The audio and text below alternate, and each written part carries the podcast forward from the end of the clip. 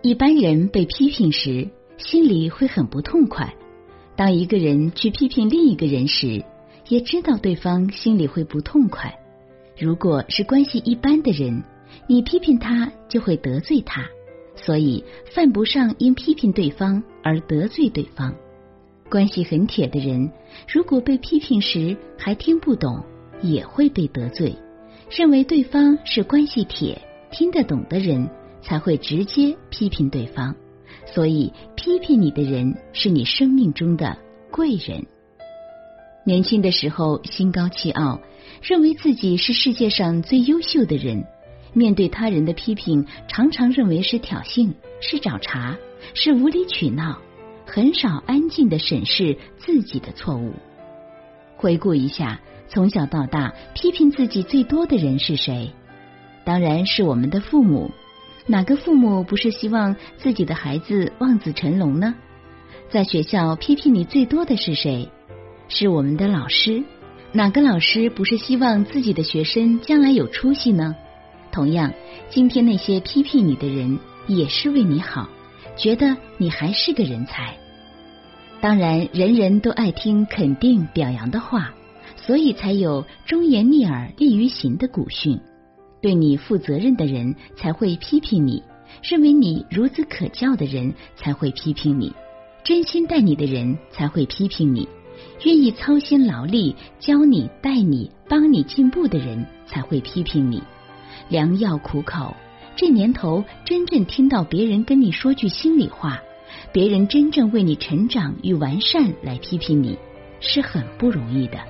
所以，一旦有人批评你，你。一定要懂得珍惜。当你拒绝的时候，一次、两次、三次之后，就没有人会批评你了。这就是为什么在最终碰壁的时候，很多人问道：“为什么没有人早些告诉我？”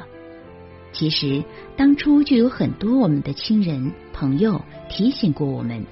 当时或许自己还暗想：“废什么话呢？”这么简单的道理，好像谁不知道似的。当时或许自己已经把自己封闭起来了，还不知道什么叫做夜郎自大。批评应该有以下意思：一是批判、判断、评价，是指出优点和缺点，评议好坏；二是专指对缺点和错误提出意见。面对批评，我们应该高兴才对。但为什么有人一遇到批评就有抵触情绪呢？我想不外乎以下两点：一是感觉自己做的完全正确，其实完人是没有的。即便是一件小事，你做的也比较完美，但总不可能是最完美的。要明白，没有最好，只有更好。况且，好的思路往往隐藏在反对意见里。因此，面对批评，应该持包容的态度。即使已经做得很好，也要多听取多方的意见，兼听则明。二是怕面子过不去。有人认为受到批评是件丢人的事情，是伤自尊的事情。我觉得这是一个误区。其实，接受不接受别人的批评，和自己的自尊没有一点点关系。如果真的要强，真的要自尊。那就接收来自多方的声音，既可以了解分析事情的另一些角度，又能拓宽自己的知识面，还能增强自己的判断力。如果不改正小错误，由小事酿成大错，才是丢人的事儿。任何人都会犯错误，不犯错误的人历来没有。有人给予你批评指正，这是件好事情。对那些批评和指责你的人，你的态度会是怎样的呢？愤怒、不屑还是反驳？我想，请你不要这样做，因为能够指出你错误的人，恰恰最应该感谢，因为他给你提供了一次可以改掉缺点、完善自我的宝贵机会。直面批评，让你有机会承认自己的失败。一定要认真诚恳，也就是说，通过语言和热情来证明你已经采取了你认为最好的办法。请不要为自己辩解。批评你的人都是关注你的人。如果一听到有人说坏话，就急着替自己解释，那你什么事都做不成。听到批评，你可以做两件事情：一是尽力去做好你应该做的事，用事实证明你是对的。那么别人再怎么说也无关紧要了。如果事情确实没做好，就是花十倍的时间和力量为自己辩解也没有用。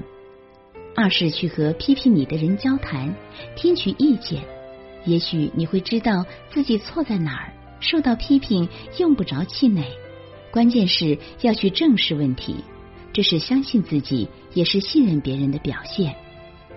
受到批评，首先是一种被关爱的表现，说明自己还很有人缘。出了问题，有那么多人关心你。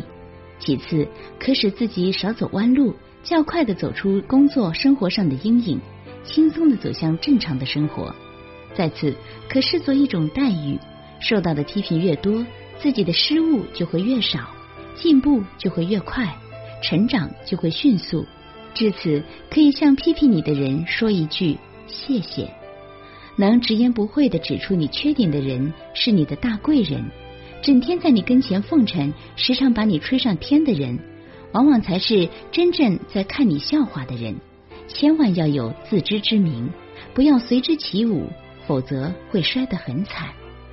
接受批评意见的过程，实际上是人们思想交锋的过程，是世界观、人生观、价值观的转变过程，是从自我否定走向新的肯定的过程，是我们的思想在洗礼中得到升华的过程。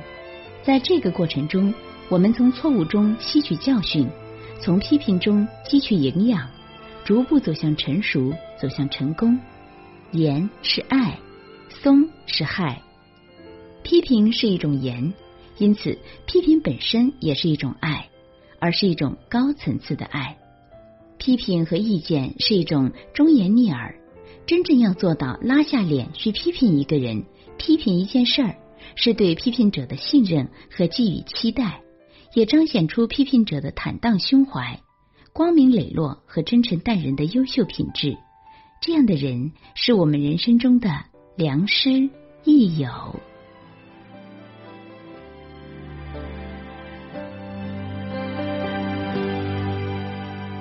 曾听过很多难听的话，幸运的是我没被打垮。其实没有他们说的那么差，现实并不能让我趴下。我拥有一个温暖的家，它告诉我爱有多强大。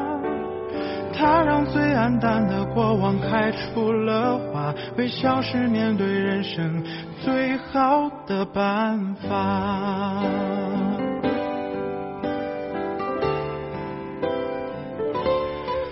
谢谢你那些命运给的惩罚，